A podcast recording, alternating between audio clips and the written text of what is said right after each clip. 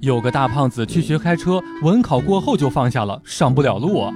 怎么会这样？是什么原因呢？他上车之后呀，发现方向盘顶在了肚子上，调整座位之后，脚又够不着离合器了。笑不笑由你。半夜回家，路遇抢劫，劫匪说：“识相的就乖乖的把钱掏出来。”歹徒一边恶狠狠地说着，一边拿着象棋当中的“象”字儿在我眼前晃了晃。前两天在等车，这个时候旁边的阿姨掏出电话拨号之后说：“家里面的金元宝和金条卖没了，再上点呀。”我一听这是什么业务呀？这么嚣张，这么厉害。紧接着这位阿姨又说了一句：“这两天上坟的人有点多。”笑不笑由你。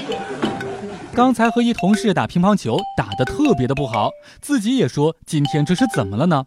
说着还把 T 恤也脱掉了，又打了几个球。看他呀，还是表现得很不好，心想不能再打，再打一会儿，估计他就只剩下来小内内了。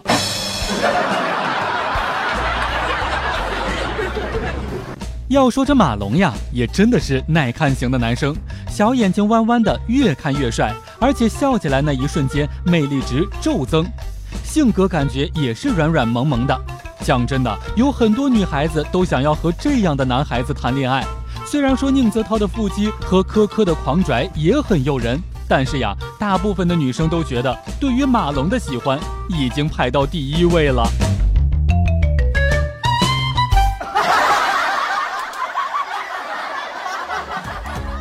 每天两分钟，笑不笑由你。